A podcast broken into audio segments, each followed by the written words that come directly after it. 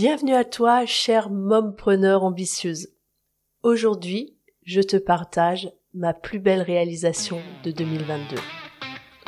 Tu es mère et entrepreneur ou solopreneur, tu souhaites booster ton business sans sacrifier ta vie de famille. Tu es au bon endroit car sur Mompreneur ambitieuse, on rencontre des mompreneurs exceptionnels qui vont te partager leurs bons coups et surtout leurs défis chaque semaine découvrir des entrevues dynamiques et authentiques qui sauront t'inspirer à booster ton business sans sacrifier ta vie de famille. Et oui, c'est possible. Je suis Laetitia Mazax et je te souhaite la bienvenue sur Mompreneur ambitieuse.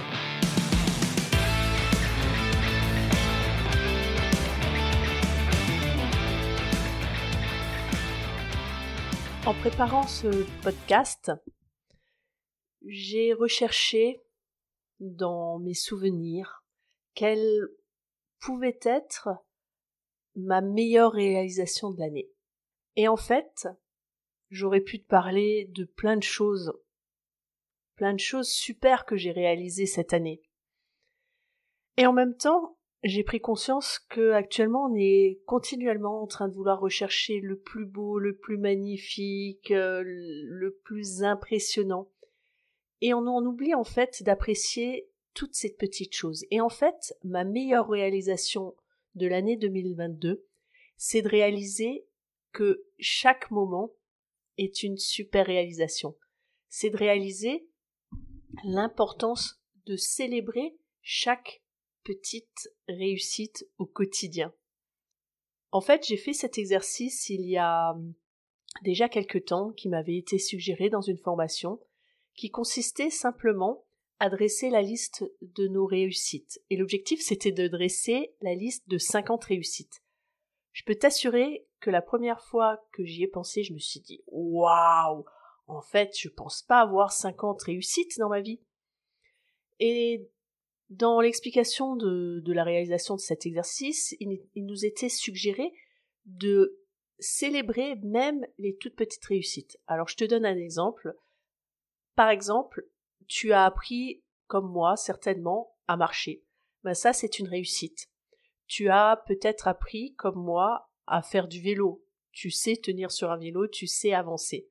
Eh bien, ces, réussites paraissent anodines, pourtant elles constituent une réussite importante et qui vont participer aux autres réussites.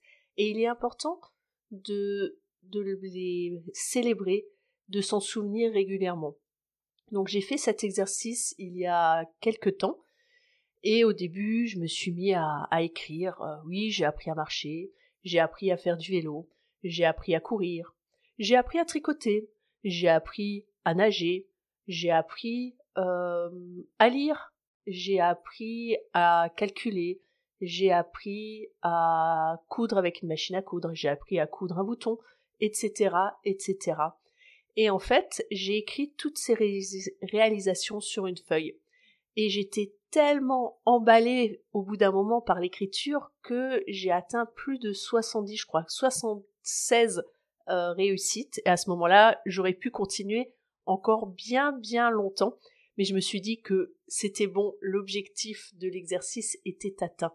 Celui de simplement recélébrer ces petites réussites qui paraissent, lorsqu'on est euh, en train d'essayer de les réaliser, qui nous paraissent énormes, qui nous paraissent un objectif qu'on a envie d'atteindre, et qu'une fois qu'on l'a atteint, ben ça nous paraît banal. Par exemple, euh, moi j'ai, je me souviens quand pendant mon année de terminale, je, je travaillais, j'étais très anxieuse par rapport au fait de réussir ou pas mon baccalauréat. Mes parents essayaient de me, rassurer comme ils pouvaient, en me disant que euh, rassure-toi, tu as un bon niveau, tu es euh, dans le haut de la classe, si vraiment toi tu n'as pas ton baccalauréat, euh, ça va vraiment être, comment dire, une anomalité, ou bien les trois quarts de la classe n'auront pas leur baccalauréat. Alors ça me rassurait pas vraiment, ça m'enlevait pas vraiment mon angoisse même s'ils avaient, ils avaient raison. Hein.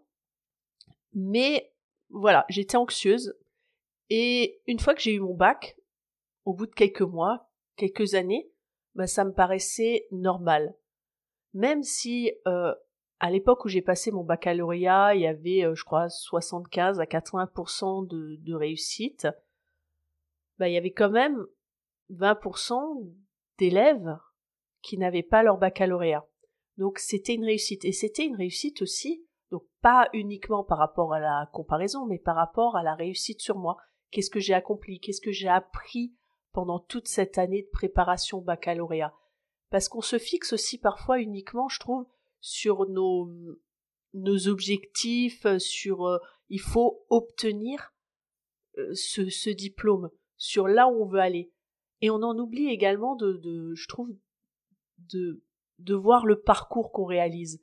Et c'est que maintenant, en ayant fait ce travail sur ces réussites, et là je te parle euh, de cet exemple du baccalauréat, mais c'est que maintenant, euh, plus de 20 ans après avoir passé mon bac, euh, presque 25 ans que j'ai passé mon bac, que je réalise tout ce que j'ai appris pendant cette année de terminale.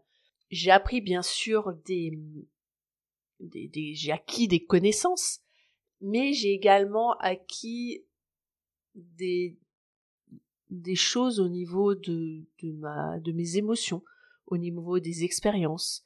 J'ai le souvenir notamment d'un enseignant qui a su euh, attendre et me mettre en valeur, notamment je pense à mon, mon enseignant de, de français. si jamais il, m'écoute, il pensera peut-être à moi, Monsieur Bloch. Euh, je c'est ce que je voulais te partager aujourd'hui dans ce podcast de d'arrêter d'être toujours dans dans la recherche de de l'excellence dans la recherche de la de la réussite absolue dans laquelle on est tous hein, je, le, suis encore très souvent euh, de vouloir chercher euh, à à être meilleur que les autres à vouloir exceller à me à me comparer.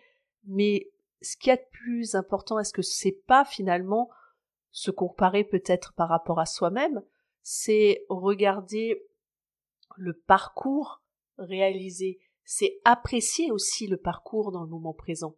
Est-ce que notre plus belle réussite n'est pas celle de d'apprécier sa vie, d'apprécier chaque moment et de prendre conscience que chaque petite réussite, chaque pas fait tous les jours est en fait, c'est en fait ça la, plus grande réussite, c'est de continuer à avancer et que toutes ces petites réussites mis bout à bout arrivent à une certaine destination.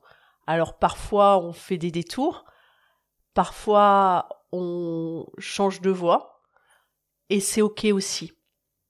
Et toi, quelle est ta plus grande réussite de cette année passée 2022 je serais contente d'échanger avec toi. Tu peux me retrouver sur mes réseaux sociaux qui sont descriptifs de cet épisode pour me retrouver.